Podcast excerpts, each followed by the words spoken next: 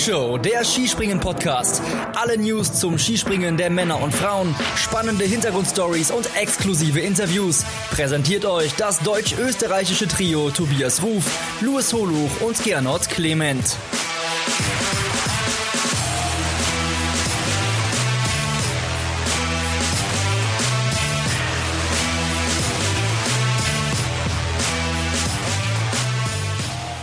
Es weihnachtet sehr bei der Flugshow. Hier ist euer Podcast zum Skispringen der Damen und der Herren.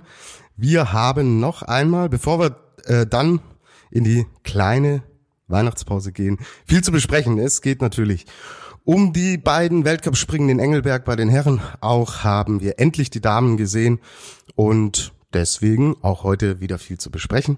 Mein Name ist Tobias Ruf. Ich bin Wintersportchef bei Chiemgau 24 und habe wie immer zwei ja, höchst kompetente Gesprächspartner bei mir. Er hat den Chris Ray gemacht und ist für Weihnachten schon nach Hause gefahren. Hier ist der Autor von Drei Haselnüsse für Aschenwald. Hier ist Gernot Clement. Servus Jungs, grüß euch. Hi Gernot. Dieser Mann hat bereits in jungen Jahren dem Skispringen seinen Stempel aufgedrückt. Er hat ein Buch über Damenskispringen geschrieben.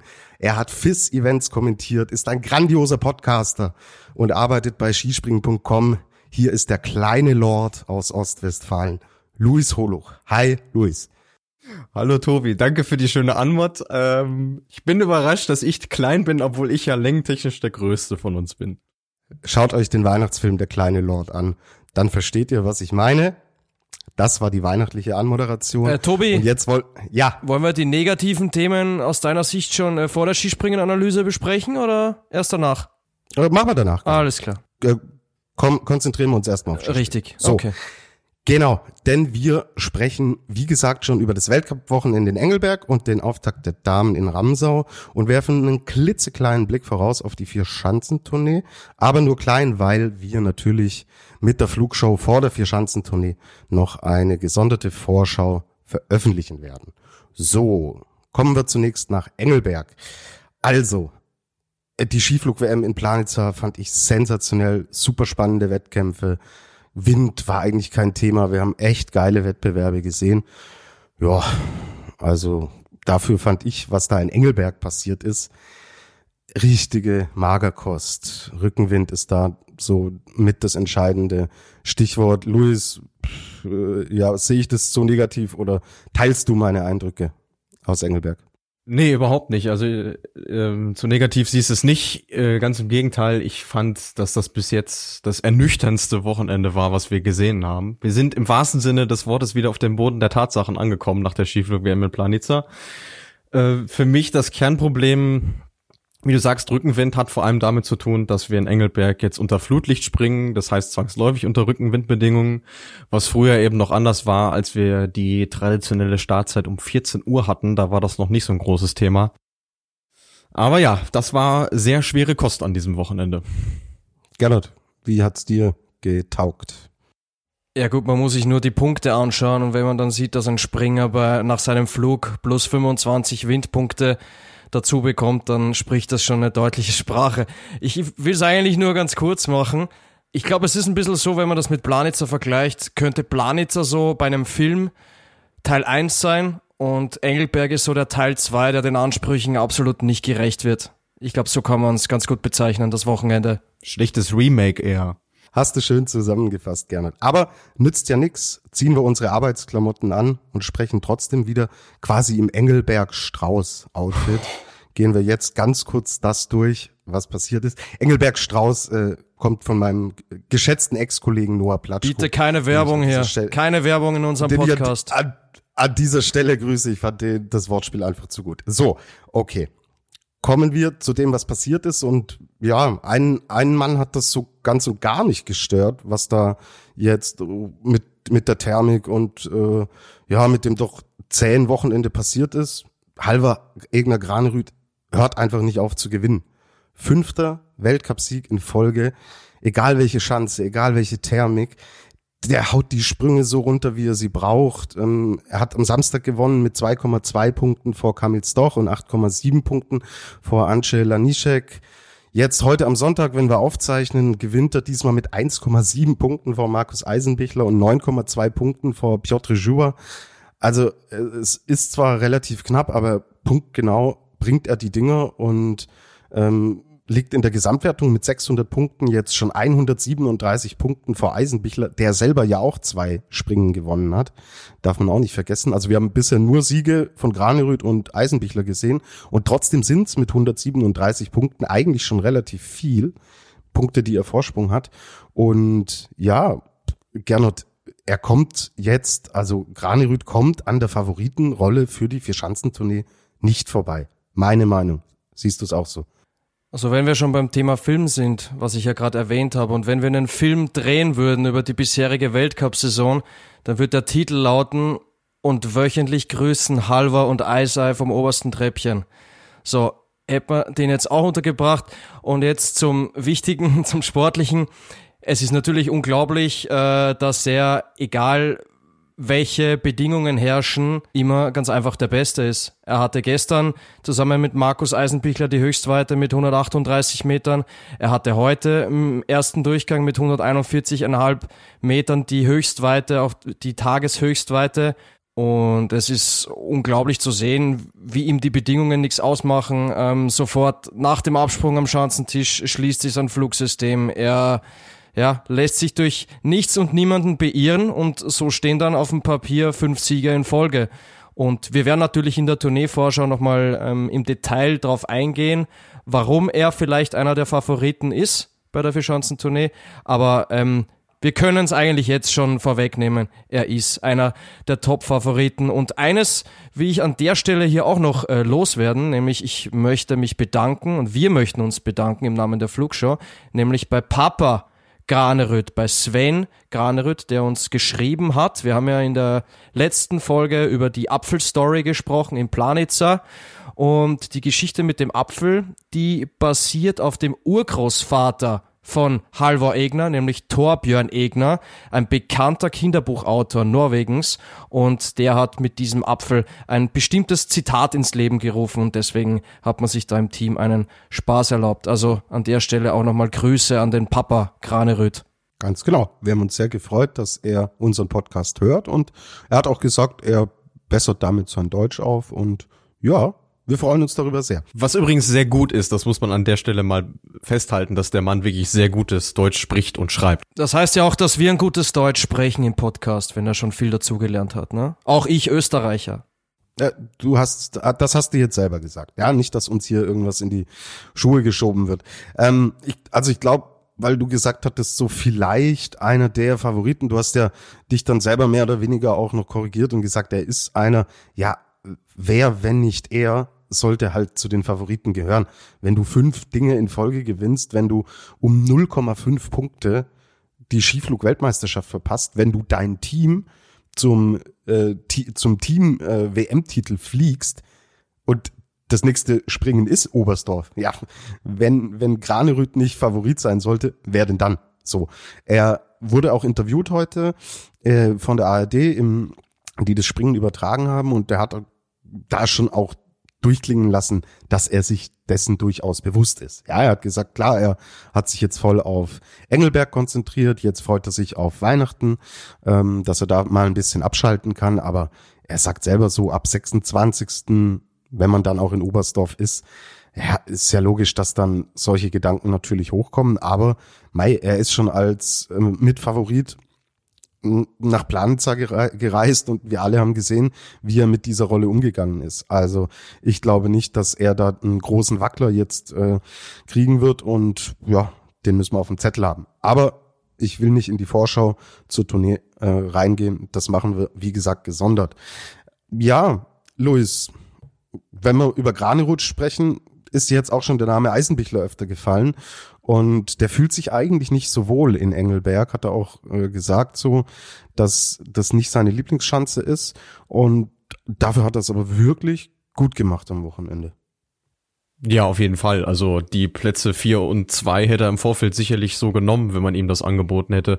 Er spricht aber genauso wie bei Graneröd auch dafür, dass der Mann einfach gut in Form ist. Also er kriegt's hin, seine Sprünge konstant abzurufen. Auch gerade jetzt heute am Sonntag war kein Wackler drin bei den schweren Bedingungen. Und er war wirklich sehr nah dran an, an Granerüth. Also da hat wirklich nicht viel gefehlt, ähm, auch was das Stilistische angeht. Von daher war das für ihn ein super Wochenende. Und vor Planica war es ja auch so, dass er nicht der, der krasse Top-Favorit war. Und äh, auch da ging es ja für ihn aus mit der Medaille. Also muss das für die Tournee nicht mal unbedingt ein Nachteil sein, dass er da jetzt gar nicht mal so gefragt ist wie eben ein Granerüth. Genau. Und weil wir ja dann auch die Tournee mit einer Schanze beginnen, die er im Gegensatz zu Engelberg sehr gut mag. Und wir erinnern uns an die deutsche Meisterschaft. Da hat er schon gezeigt, Oberstdorf und Eisenbichler, das passt zusammen. Ähm, ja, du hast, du hast gesagt, es ist, es läuft einfach bei ihm. Das Flugsystem ist stabil, egal auf welcher Schanze. Dann auch wenn es mit dem Wind tatsächlich mal schwierig wird. Pius Paschke macht da für mich momentan den gleichen Eindruck. Es ist natürlich ein Level unter Eisenbichler und Granerüth, aber es ist extrem konstant. Er hat sich in die Top Ten reingebissen, was, also wenn mir das vor zwei Jahren äh, einer gesagt hätte, ich, hätte ich gesagt, nein. Also ähm, das muss ein anderer Paschke sein, den du meinst. Ganz großen Respekt, wie konstant er das inzwischen auch abruft und hat ein super starkes Wochenende, auch jetzt wieder gesprungen in Engelberg. Auch Martin Hamann hat mir wirklich gut gefallen, der zweimal in die Punkte kommt, einmal Elfter, einmal 21. wird und ja, sich so langsam auch an den Weltcup gewöhnt. Es war schon ein Rückschlag für ihn, dass in Planitzer Konstantin Schmid äh, den Vorzug bekommen hat. Aber er geht wahnsinnig gut damit um und er ist so ein junger Springer, der sich da tolle Situation auch so ein bisschen äh, im Schatten von Eisenbichler äh, Karl Geiger und Pius Paschke sich da wirklich in Ruhe auch entwickeln kann. Also das ähm, ist auch tatsächlich ein Fortschritt, der mir sehr, sehr gut gefallen hat. Ja, hm, die Reihe dahinter, aber Luis, die macht mir ehrlich gesagt ein bisschen Sorgen, weil das war nix. Das war nix. Nee, also äh, da, da musste man sich ja über die drei Pünktchen, die Konstantin Schmid am, am Samstag noch geholt hat, fast so ein bisschen freuen. Am Sonntag lief dann wieder gar nichts. Mm, Severin Freund hat auch ein sehr schwieriges Wochenende gehabt. Ähm, für den Wettbewerb am Samstag die Quali nicht geschafft, am Sonntag quasi chancenlos. Andreas Wellinger, ja nachnominiert für Karl Geiger, hat man ihm, glaube ich, keinen Gefallen mitgetan, dass man ihn äh, wieder in den Weltcup zurückgeholt hat. Also es wäre vielleicht besser gewesen, wenn man ihn tatsächlich in Ruhe auf die Tournee hätte hintrainieren lassen. Und last but not least unser Comebacker David Siegel ja, sei es Pech oder Unvermögen, am Samstag äh, nicht äh, nicht not permitted to, äh, to, start, to start, wie es in der äh, Ergebnisliste so schön heißt. Da war der Anzug zu groß und äh, am Sonntag ja denkbar undankbar als ersten äh, Wettkampf nach langer Verletzungspause da äh, so reinzugehen, also auch völlig chancenlos. Also da hat sich jetzt so ein kleiner Negativtrend eingestellt, der ja kein gutes Zeichen ist. Wir können jetzt nur hoffen, dass die Burschen sich auf ihren Heimschanzen dann doch ein bisschen wohler fühlen als im windigen Engelberg, weil äh, auf Dauer sollte es besser so nicht weitergehen. Absolut richtig. Bleiben wir vielleicht ganz kurz bei dem Thema Anzüge. David Siegel ist ja jetzt das Beispiel und wir sehen es jede Saison. Dazu haben wir auch eine Hörerfrage bekommen von Just Wellinger via Facebook. Und zwar geht's jetzt wirklich darum, müssen die Springer ihren Anzug äh, selbst anpassen und wird der vom Trainer kontrolliert? Wieso passiert sowas? Äh, stellt sie hier die Frage. Ähm, und wie kann es sein, dass ein Anzug zu groß ist? Ähm, gib, gib uns vielleicht mal einen Einblick, Louis. Wie, wieso passiert es immer wieder, dieses Thema mit Anzügen? Ähm, das hat sicherlich auch was mit, mit, mit Abnutzungserscheinungen zu tun, weil ihr müsst euch vorstellen, der Anzug, das ist ja jetzt nicht wie bei einem, bei einem Formel 1 äh, Rennfahrer ähm, oder bei einem MotoGP-Piloten ein, ein festes Material, sondern wir reden da von Stoff. Und Stoff ist halt was, was sich schnell verändert. Und dann kann es dann eben sein, dass der mal einen halben Zentimeter oder einen Zentimeter zu groß ist. Und ähm, bei dieser Anzugkontrolle vor dem Sprung ist es ja so, dass vor allem die äh, die Schrittweite oder der Schritt an sich gemessen wird. So, da darf der Anzug nicht nicht zu groß sein. Und äh, das kann vor allem dadurch passieren, dass man hat ja unten, äh, das seht ihr auch oftmals, wenn die äh, Springer sich nach dem äh, Sprung dann quasi wieder umziehen und in Jogging-Schuhe oder so schlüpfen, man hat da unten dieses Bändchen was quasi unter dem Fuß, unter der Fußsohle herläuft, wie bei einem Schienbeinschoner. Äh, Im Fußball kann man sich das vorstellen. Und äh, ja, da hast du es eben mal, dass sich das, dass das nachgibt und dann eben so eine größere Fläche ähm, entsteht äh, in der Schrittregion. Und äh, was die Userin da angesprochen hat, ähm, ob die Jungs denn ihre Anzüge selber machen. Nee, da gibt's einen Servicemann für, der sich drum kümmert. Ähm, der hat dann quasi so eine Schablone und weiß genau, wie die Anzüge geschnitten werden müssen und welche Maße die haben. Und äh, das kann von einem auf den anderen Tag eben auch angepasst werden. So, jetzt in dem Bereich war es dann halt so, dass er eben über die Toleranzgrenze hinaus war äh, kann man ihm jetzt auch keinen Vorwurf machen und der Trainer, würde ich sogar sagen, der hat am allerwenigsten mit zu tun, weil der konzentriert sich auf ganz andere Dinge als auf das Material. Das machen die Jungs mit sich selber und ihren Servicemännern aus. Genau. Und da, man, man reizt Material natürlich auch bis zu einem gewissen Punkt auch immer aus und es kommen manchmal unkontrollierte Bewegungen, die man vielleicht gar nicht so auf dem Schirm hat. Und das kann natürlich schon auch äh, verheerende Auswirkungen haben. Also es ist ein sehr sensibles Thema und es trifft sie immer wieder. Luis, ich glaube, du wolltest in deinem Vergleich sagen, dass es um vielleicht um Teile eines Formel 1 Autos geht und nicht um Formel 1 Fahrer und deren Anzüge, weil ja, besteht, besteht ja auch aus Stoff. Also, okay, ähm, sei es drum. Gut, ich hoffe, dass wir äh, euch damit jetzt auch in dieser Frage einen kleinen Einblick haben geben können. Wir haben sehr viele andere Hörerfragen bekommen, die drehen sich aber alle um die Vier-Schanzentournee.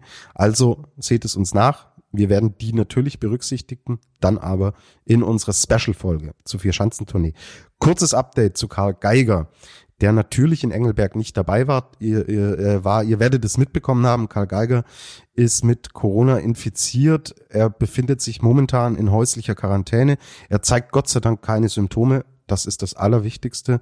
Und wir hoffen natürlich auch, dass es so bleibt und wünschen ihm da erstmal gesundheitlich alles Gute. Dem jungen Vater ist, für den ist es momentan das Allerwichtigste, dass er erstmal gesund bleibt. Klar, die Frage stellt sich natürlich, wir zeichnen jetzt heute am 20.12. auf. In acht Tagen ist die Qualifikation in Oberstdorf bei der Vierschanzentournee. Und wir wissen tatsächlich nicht, ob Karl Geiger zur Vierschanzentournee antreten kann. Klar, Grundvoraussetzung ist ein Corona-Test, der dann erstmal negativ ausfällt. Und dann stellt sich die Frage, wie lange geht die häusliche Quarantäne? Das ist eine Frage, die auch ein Gesundheitsamt dann wirklich vor Ort klären muss und wo man auch im deutschen Team noch nicht weiß, also Stefan Hongacher hat es heute auch so gesagt, man weiß nicht ganz genau, ab wann tatsächlich die häusliche Quarantäne bei ihm angesetzt wird und wie lange sie dann tatsächlich geht. Man wird natürlich versuchen, dass es reicht bis zum 28., wenn er denn negativ sein soll, aber eine Gar Garantie gibt's nicht und das ist tatsächlich manchmal ein bisschen ein komisches Verfahren, ab wann genau diese häusliche Quarantäne angesetzt wird. Ich kann euch vielleicht mal ein Beispiel aus meiner Firma ähm, sagen. Da war es wirklich auch so, dass wir einen Corona-Fall hatten in der Redaktion und dass du, wenn du natürlich mit dem Kollegen dann Kontakt hattest, Kontaktperson eins bist und ebenfalls in häusliche Quarantäne musst. Egal ob dein äh, Corona-Test positiv oder negativ war. Und es war dann wirklich so, dass der Kollege, der Corona hatte, früher, nachdem er einen negativen Test hatte, früher aus der häuslichen Quarantäne gehen konnte, als zwei meiner anderen Kollegen, die negativ getestet waren, zweimal, aber mit ihm direkten Kontakt haben. Also ihr merkt, es ist immer eine subjektive Geschichte. Deswegen kann man auch da jetzt 100% stichhaltig nichts sagen. Fassen wir zusammen, es ist noch nicht klar. Ich denke, zur Vorschau werden wir es dann wissen, weil wir die äh, kurz vor der Tournee auch veröffentlichen. Und wir können nur hoffen, A, dass er gesund bleibt und B, wäre es natürlich ein herber Verlust, wenn ein Karl Geiger in dieser Form nicht die Vierschanzentournee in Angriff nehmen könnte. So, kommen wir weiter und schauen wir auf das, was die österreichische Mannschaft in Engelberg gemacht hat. Ja, da ist der Lacken ab, oder Gernot? Das war nämlich nicht viel. Sehr durchwachsenes Wochenende. Kein Top-10-Platz in beiden Wettbewerben. Daniel Huber äh, gestern als Zwölfter, Michi Heiberg als Sechzehnter, heute Michi Heiberg Zwölfter, Daniel Huber Dreizehnter. Das sind so die, die besten Ergebnisse aus der Sicht des ÖSV. Da kann man nicht, nicht mit zufrieden sein.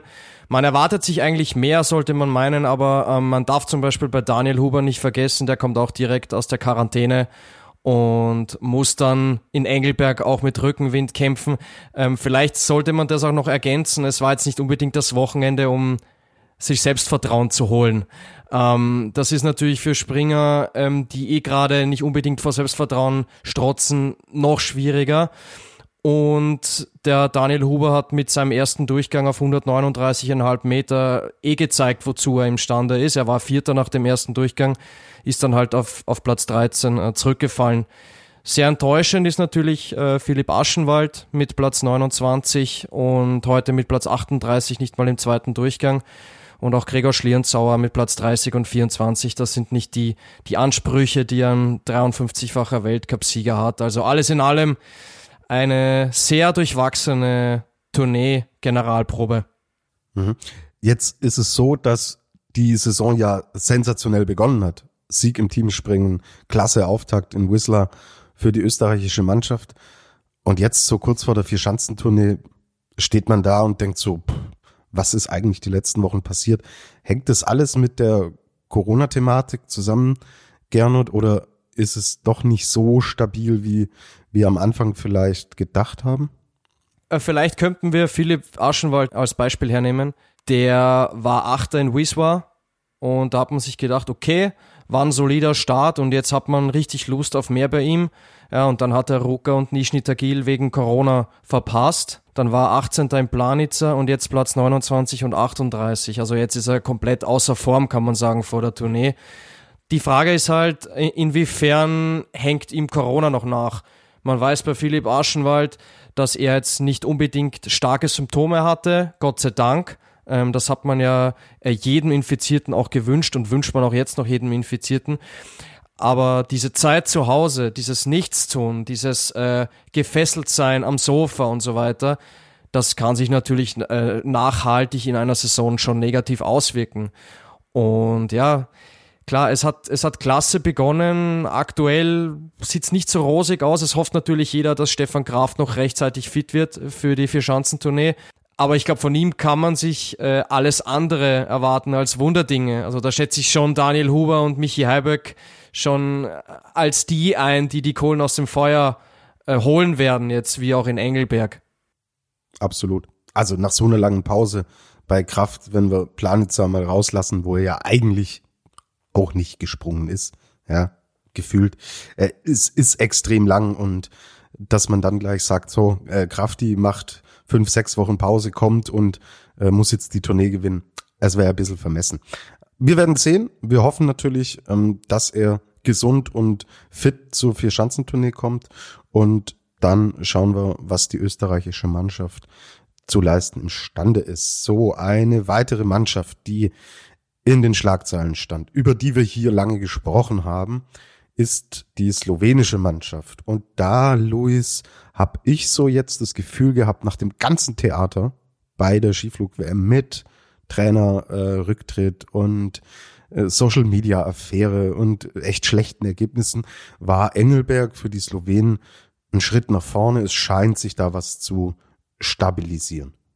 Ja, und das, obwohl sie ja auch äh, gemeinhin keine Rückenwind-Spezialisten sind. Das muss man an der Stelle auch mal festhalten. Aber dieser Trainerwechsel zu Robert Rückotter scheint tatsächlich was ausgelöst zu haben. Ähm, wir haben ja jetzt auch für dieses Wochenende schon eine veränderte äh, Mannschaft vorgefunden, weil mit Thielen Bartol und äh, Zene Priots, äh, dem mittleren der drei Priots-Brüder, zwei neue Leute dazu kamen. Und äh, vor allem Zene Priots hat ja am Sonntag echt einen Lichtblick gehabt. Also der ist das erste Mal im Weltcup dabei in dieser Saison und springt äh, am zweiten Tag auf Rang 10, äh, was das äh, drittbeste slowenische Ergebnis an diesem Wochenende war, denn Angela Nischek hat ja am Samstag seinen ersten Podestplatz in dieser Saison geholt. Und auch die anderen wirkten deutlich stabiler. Also bei Domin Priots haben wir uns noch gefragt, Mensch, was ist denn eigentlich los in Planica? Also da ging nicht so wirklich was zusammen und jetzt äh, am Sonntag mit Rang 17 auch ein deutlicher Schritt nach vorne. Also Ja, da scheinen viele Sachen jetzt im Nachhinein doch irgendwo richtig gelaufen zu sein, auch wenn äh, ich eine Sache gerne noch erwähnen möchte, die mir auch sehr am Herzen liegt, ähm, dass es nicht sein kann, dass ein Nationaltrainer derart oder jetzt Ex-Nationaltrainer äh, derart angefeindet wird, dass er noch während des Aufenthalts in Planica zur Polizei gehen muss, weil er sich äh, Drohungen ausgesetzt äh, sieht. Ähm, da sollten sich die Leute vielleicht auch mal hinterfragen, ähm, ob das äh, menschlich so richtig ist und äh, ob sie schon mal das Wort Respekt in ihrem Leben gehört haben. Äh, das muss nicht sein, aber ansonsten, wie gesagt, sportlich hat sich da jetzt vieles zum Guten äh, gewendet. Äh, und ja, ich glaube, die Rolle des äh, Slapstick-Meisters in dieser Saison sind sie jetzt erstmal los. Und dann sind wir gespannt, ob sie zur Vierschanzentournee auch wieder die Zähne zeigen. Ob sie sich in so. Szene setzen, meinst äh, okay. Mit diesem der war so schlecht, okay, ich habe ihn nicht mal verstanden. Ganz schlecht. Ja, dann fragen wir Aber, aber Jungs, Zähne ich habe noch eine, eine kurze so. Frage ähm, zu den Slowenen. Luis, du als unser Slowenien-Experte, ähm, war das für dich zu erwarten, dass diese Leistungssteigerung äh, eintreten wird in Engelberg? Weil ich meine, mit dem Rückenwind, also ich meine, davon kann man jetzt nicht unbedingt ausgehen, dass die Slowenen da so zünden. Nee, also in der Gesamtheit mal nicht. Ähm, ich würde sagen, dass Angela Nischek so ein bisschen äh, der Granerütschen und Eisenbichlerschen und Paschken äh, Entwicklungen nachkommt, dass er einfach momentan einfach sehr gut in Form ist. Also da ist selten mal ein Ausreißer nach unten dabei und das Podest, was er sich am Samstag geholt hat, war lange überfällig. Äh, beim Rest war ich tatsächlich genauso überrascht wie wahrscheinlich alle anderen auch. Ja, auf jeden Fall schön zu sehen, dass es wieder bergauf geht. Absolut. So, dann würde ich sagen, machen wir Engelberg und die Herren zu für heute. Jetzt eine kurze Pause und dann geht's nach Ramsau und dann endlich können wir über ein Weltcup-Springen der Damen sprechen. Bis gleich.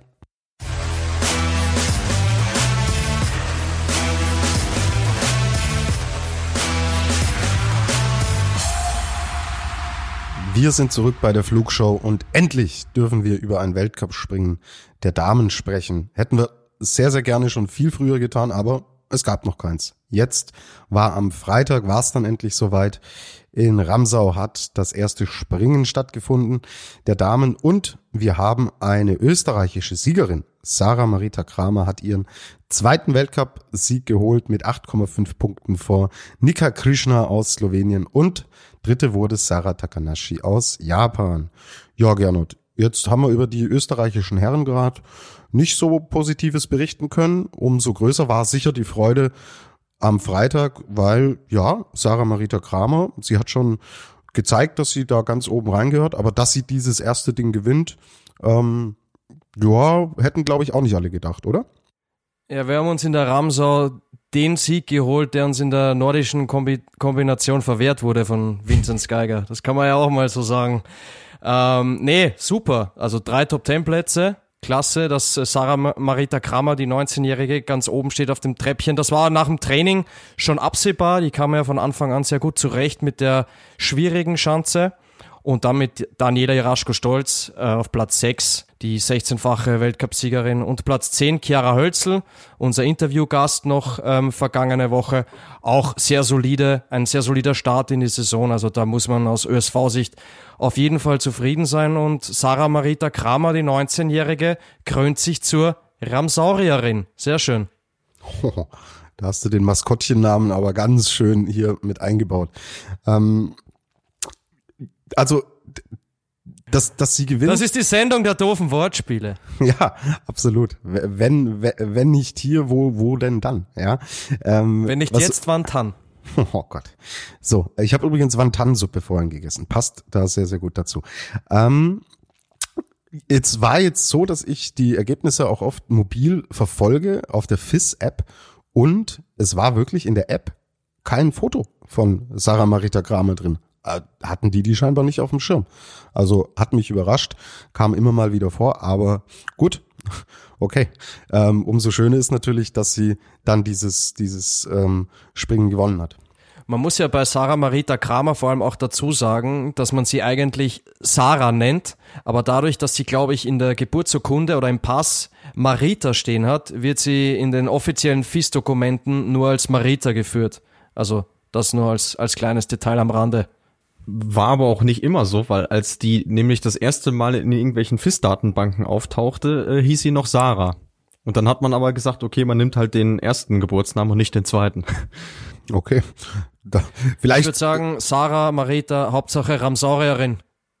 Absolut und vielleicht können wir sie hier ja auch irgendwann mal begrüßen und dann können wir mit ihr das so klären. Die Chiara Hölzel, die war nach dem Springen im ORF Gernot ein bisschen sauer. Also äh, sie ist ja eine absolute Frohnatur und eine total sympathische Athletin. Hört's da wirklich gerne noch mal rein in das Interview, das Gernot und Luis mit ihr geführt haben.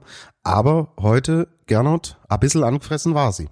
Naja, ähm, man muss natürlich sagen, dass wenn die sechsfache Weltcupsiegerin Chiara Hölzel dann in die Saison startet und dann im Heimweltcup, dann erwarten sich die Medien natürlich viel und die Medien wissen oft auch nicht, ähm, wie gut fühlt sie sich, wie weit ist sie schon mit ihrem Flugsystem und so weiter, wie stabil ist sie schon. Und das hat, glaube ich, ähm, der Chiara ein bisschen sauer aufgestoßen. Ähm, aber ich glaube, sie ist da, sie ist da niemanden böse und mit einem mit einem Platz 10. Sie weiß oder sie hat auch im Vorhinein schon gewusst, dass die Schanze, glaube ich, äh, nicht ihre Lieblingsschanze ist. Und deswegen muss man mit Platz 10 und glaube ich, ist sie jetzt auch einfach zufrieden sein. Absolut. So, also es hat in der Ramsau mit dem österreichischen Heimsieg geklappt.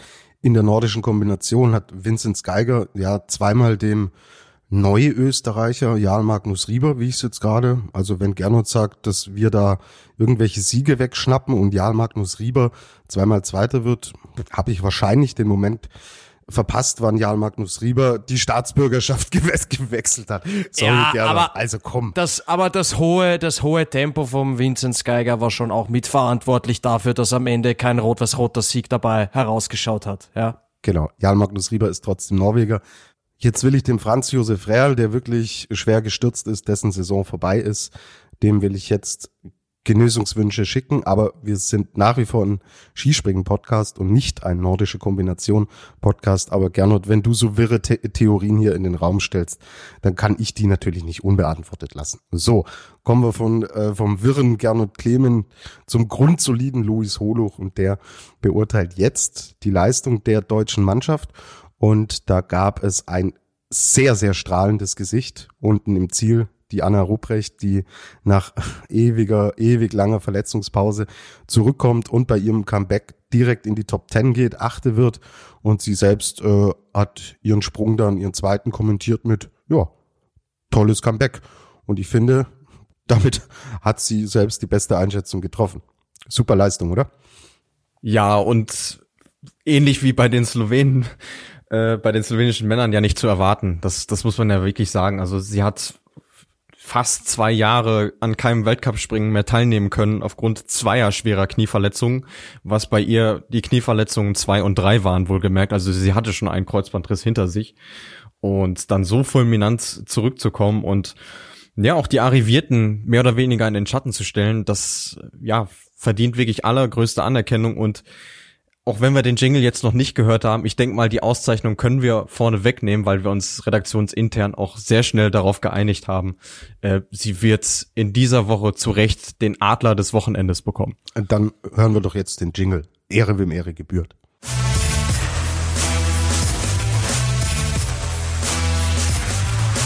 Die Flugshow präsentiert den Adler des Wochenendes. So, Anna Rupprecht ist unser Adler der Woche. Zum ersten Mal, dass eine Frau diesen wirklich begehrten und prestigeträchtigen Titel gewinnt. Herzlichen Glückwunsch, liebe Anna. Wir haben uns sehr gefreut über dieses tolle Comeback. Jetzt, Luis, schauen wir mal abseits von Anna Rupprecht. Du hast es kurz auch angedeutet. Selina Freitag hat ihr bestes Karriereergebnis erzielt. Mit ihr kann man sehr zufrieden sein, äh, wird sie auch selber sein. Aber der Rest blieb so ein bisschen aus deutscher Sicht hinter den Erwartungen zurück. Ja, da müssen wir natürlich äh, die beiden Teamländerinnen ansprechen, nämlich Katharina Althaus und Juliane Seifert auf den Rängen 12 und 17. Ähm, ähnlich wie bei der Marita Kramer war es so, die haben sich ja, da hat sich vom ersten Trainingssprung an so schon herauskristallisiert, dass das nicht unbedingt deren Tag oder Tage, muss man ja sagen, denn es waren ja immerhin zwei werden.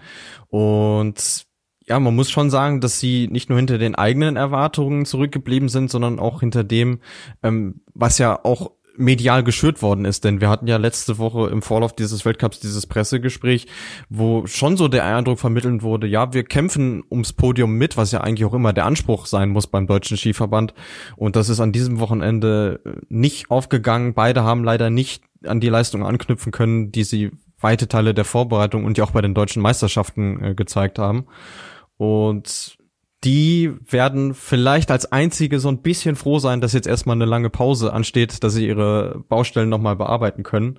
Und ansonsten haben wir äh, Luisa Görlich auf 16, auch ein sehr gutes Ergebnis äh, für sie, die jetzt in ihre zweite volle Weltcup-Saison geht, ist ja auch immer noch so ein bisschen Neuland für sie. Und Agnes Reich auf 30, ja, hätte man sich auch ein bisschen mehr erwartet. Aber wie gesagt, am ehesten müsste man dann äh, Althaus und Seifert so ein bisschen in die Pflicht nehmen glaube, es ist mental auch schwer, wenn man monatelang auf einen Saisonstart hinarbeitet, mit dem Wissen, dass danach wieder fünf Wochen Pause sind und dann auf den Punkt liefern zu müssen, weil man weiß, boah, es ist die erste Chance und die nächste wird sehr lange dauern, bis sie kommt. Ich glaube, es ist für einen Sportler, eine Sportlerin keine einfache mentale Situation, aber die Fakten sind die Zahlen die auf der Ergebnisliste stehen. Und da muss es natürlich dann, wenn es hoffentlich bald weitergeht, auch bei den arrivierten deutschen Springerinnen weiter nach vorne gehen. Ja, die Slowenen und die Japaner, also die Sloweninnen und die Japanerinnen, die können sich aber nicht beschweren, weil unter den Top 5 haben wir zweimal Slowenien und zweimal Japan. Das war mal ein Saisonauftakt nach Maß. Ja, absolut. Vor allem muss man gerade bei den Slowenen nochmal hinzusagen, sie hatten leider ähm, im Vorlauf des Weltcups mit Ema Klinetz den ersten äh, Corona-Fall im, im Damenskispringen, was sicherlich mental auch nochmal eine schwierige Geschichte ist. Also du, du startest da nicht mit voller Überzeugung rein und was insbesondere Nika Krishna abgeliefert hat, das ist wirklich bemerkenswert. Also wer das nicht gesehen hat, schaut euch diese junge Dame nochmal an, wie die in der Anfahrtshocke sitzt die, die steht ja schon gar nicht mehr auf den Zehen, sondern die steht auf dem Zehennagel, wohlgemerkt, da. Und wie die sich dann vorne rausbolzt, das ist wirklich schon äh, bemerkenswert. Und auch bei denen gab es ein erfreuliches Comeback, denn Urscha Bogatay auf Rang 4, auch die hat die letzte Saison mehr oder weniger komplett verpasst nach Knieverletzungen. Tolle Leistung von ihr, wirklich. Äh, Sarah Takanashi, da gehen einem mittlerweile die Superlative aus. 101. Weltcup-Podium. Ich glaube, da können nicht allzu viele mithalten. Und auch Yuki Ito äh, hat sich wieder in besserer Form präsentiert, als wir das noch in der letzten Saison gesehen haben. Und die Japanerin hat noch wirklich keinen leichten Sommer. Also Sarah Takanashi hat erzählt, sie waren nur einmal kurz in Europa, hauptsächlich um ihr Material auf den neuesten Stand bringen zu lassen. Ansonsten waren die nur daheim. Und jetzt dahin zu kommen und sich so gut vorzustellen, wirklich à la Bonheur. Kann man nur den Hut vorziehen. Genau. Ich ziehe ihn mit und ja, das war ein toller Auftakt.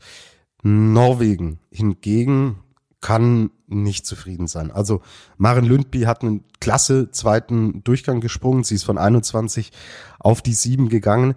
Aber von so einer Athletin, da erwartet sie natürlich von sich selbst auch mehr. Und als äh, siebte beste Norwegerin zu sein, damit kann ja diese Nation, die ja wirklich auch eine Pionierrolle hat im Damen-Skispringen, nicht zufrieden sein, Luis, oder? Nee, aber ich fand, sie haben es selber ganz gut eingeordnet. Also so gut der zweite Sprung war von Maren Lündby, so schlecht war der erste. Das muss man leider, muss man leider an der Stelle sagen. Und äh, Trainer Christian Meyer hat das ganz charmant umschrieben, sagte, das war ein Betriebsunfall.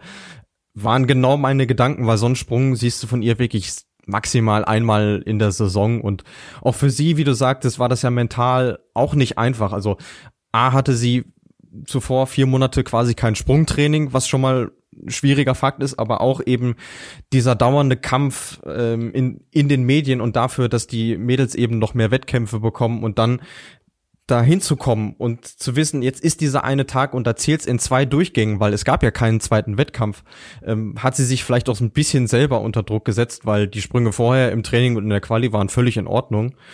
Ähm, ja, lässt sich damit erklären und ich denke mal, jetzt im Nachhinein wird sie auch drüber lachen können. Ähm, ansonsten mit Celia Opset noch eine zweite in den Top Ten auf Rang 9, völlig okay. Anno Dineström auf der 11 kann man auch nicht meckern. Also die haben grundsätzlich schon den soliden Job gemacht, aber es fehlte halt das Top-Ergebnis am Ende. Genau. Und ja, zu dem Streit um die Weltcup-Veranstaltung bei den Damen. es ist Stand jetzt eben für die Veranstalter ein Minusgeschäft, diese Wettbewerbe stattfinden zu lassen, wenn keine Zuschauer auch da sind. Und deswegen Hut ab und wirklich auch ein großes Dankeschön an die Veranstalter in der Ramsau, dass sie das möglich gemacht haben und wir immerhin einspringen gesehen haben. Ähm, ja, jetzt, Luis, wir haben es schon angesprochen, jetzt wartet eine lange Pause.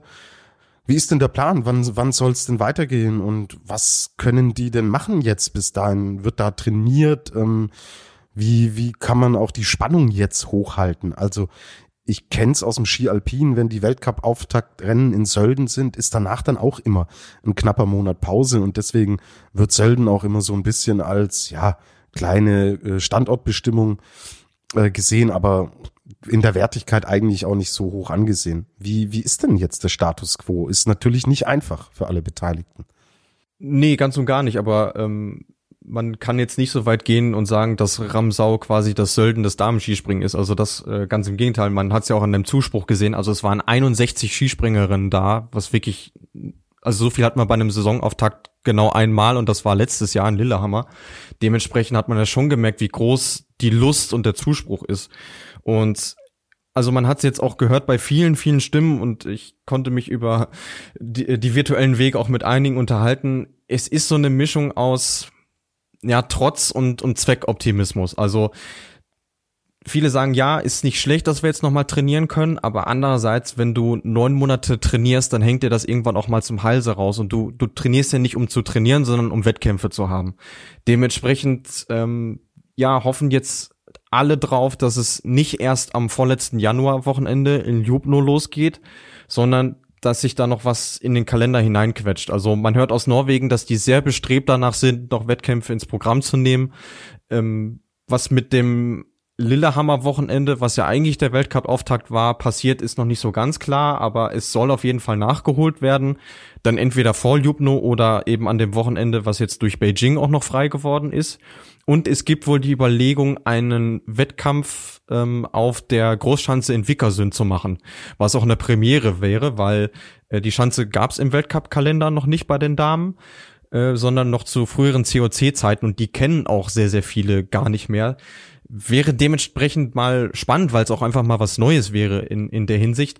Ähm, aber verkünden können wir leider noch nichts. Wie gesagt, also man kann den Mädels ja nur wünschen, dass es noch mehr Programm gibt, weil Fakt ist auch, ähm, so wie es jetzt ist, kann es halt nicht sein. Und äh, was die am allermeisten stört, ist, ähm, dass ja nicht nur die Wettkämpfe abgesagt worden sind, die quasi eigenständig stattgefunden hätten, wie jetzt Lillehammer, wie die beiden Japan-Wochenenden, ähm, sondern vor allem, dass äh, das Wochenende in Beijing, was ja mit den Herren zusammen gewesen wäre, ähm, was bei den Herren in Polen äh, nachgeholt wird und die Damen außen vor gelassen werden. Also das ist das, was in der Szene eigentlich für am meisten Unmut sorgt. Und wie gesagt, man kann nur darauf hoffen, äh, dass sich da noch eine Lösung finden wird, auch wenn man natürlich Verständnis dafür haben muss, wenn das nicht so kommen sollte. Die Gründer dafür hast du da äh, gerade schon benannt. Aber ja, wie gesagt, es, es kann halt irgendwie nicht sein, dass der Wettkampfkalender der Damen nur halb so viele Springen umfasst wie der der Herren, um das mal ganz klar zu sagen.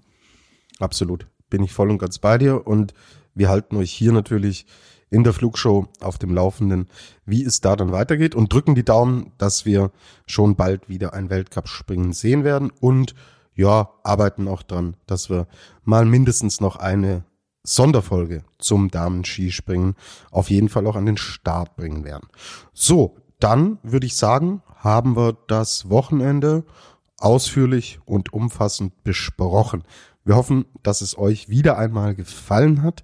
Social Media bei Facebook und bei Instagram könnt ihr uns da folgen. Ihr könnt uns kontaktieren, schreibt uns Feedback, schickt uns eure Fragen und auch während der Vier-Schanzentournee werden wir da natürlich umfassend für euch da sein. Vier-Schanzentournee ist das gute Stichwort. Wir werden eine Sonderfolge, eine Vorschaufolge, wie wir es schon für Planitzer gemacht haben, natürlich auch für die Tournee aufzeichnen.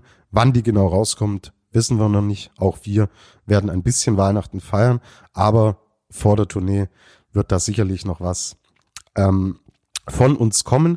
Und eine kleine Weihnachtsüberraschung haben wir in Planung. Da es eine Überraschung ist, werde ich dazu auch nicht viel mehr sagen. Was ähm, wir noch loswerden wollen unbedingt, ist ein fettes Dankeschön, denn es sind nicht nur wir drei, die den Podcast machen, auch im Hintergrund wird grafisch gearbeitet, wenn immer ihr ein Logo seht oder irgendwelche Grafiken bei Instagram, bei Facebook, steckt da der Bastian Riccardi dahinter. Basti, super Arbeit, wirklich coole Sachen, die du da für uns auch zusammenstellst, ist eine tolle Unterstützung, weil wir können eigentlich nur labern. Grafisch ist es bei uns dann eher schwierig. Deswegen eine echte Bereicherung. Fettes Dankeschön, Basti. Wir wünschen dir frohe Weihnachten. Wir wünschen euch allen Hörerinnen und Hörern der Flugshow ein frohes, besinnliches Weihnachtsfest. Bleibt gesund, schützt eure Lieben und schaut, dass ihr dieses ungewöhnliche Weihnachten gesund übersteht, aber trotzdem eine besinnliche Zeit habt.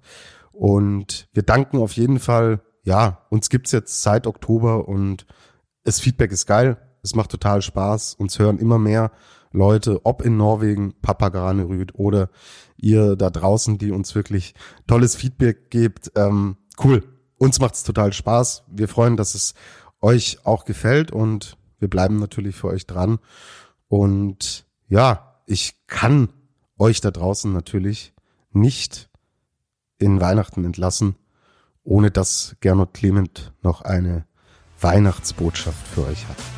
Ja, liebe Flugshow-Hörerinnen und Hörer, feiert Weihnachten schön, haltet Abstand, trefft nicht zu viele Leute und lasst die Kerzen nicht zu lange brennen am Weihnachtsbaum. Und fliegt soweit es geht natürlich und tschüss.